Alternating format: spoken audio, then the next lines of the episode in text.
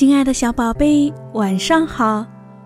我是简简妈妈，又到了今天晚上给你讲故事的时候了。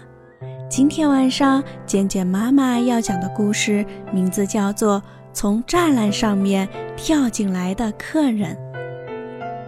河马先生是一位好客的老爷爷，无论谁来做客，他都会热情招待。他会给客人送上甜甜的橙汁，他会给客人送来好吃的水果，他还会陪客人聊天。可是今天怎么了？当小兔子和小獾来到河马先生身边时，河马先生好像根本没有看见似的。小兔子说：“河马爷爷您好。”河马先生。没有理睬。小獾说：“河马爷爷，您快乐吗？”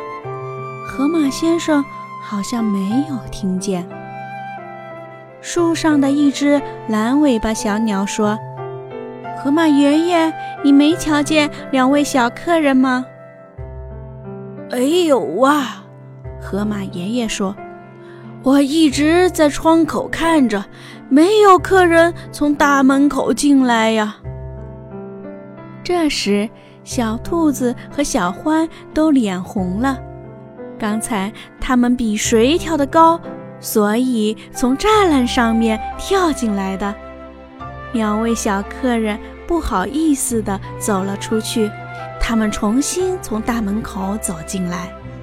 这次，河马先生热情地欢迎了他们。他请两位小客人坐在桌子前，还给他们送上甜甜的橙汁。趁河马爷爷转身去拿水果时，小兔子和小獾咬耳朵说：“从栅栏上面跳进来的客人是不受欢迎的。”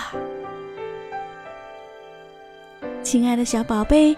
这就是今天晚上简简妈妈给你讲的故事，从栅栏上面跳进来的客人。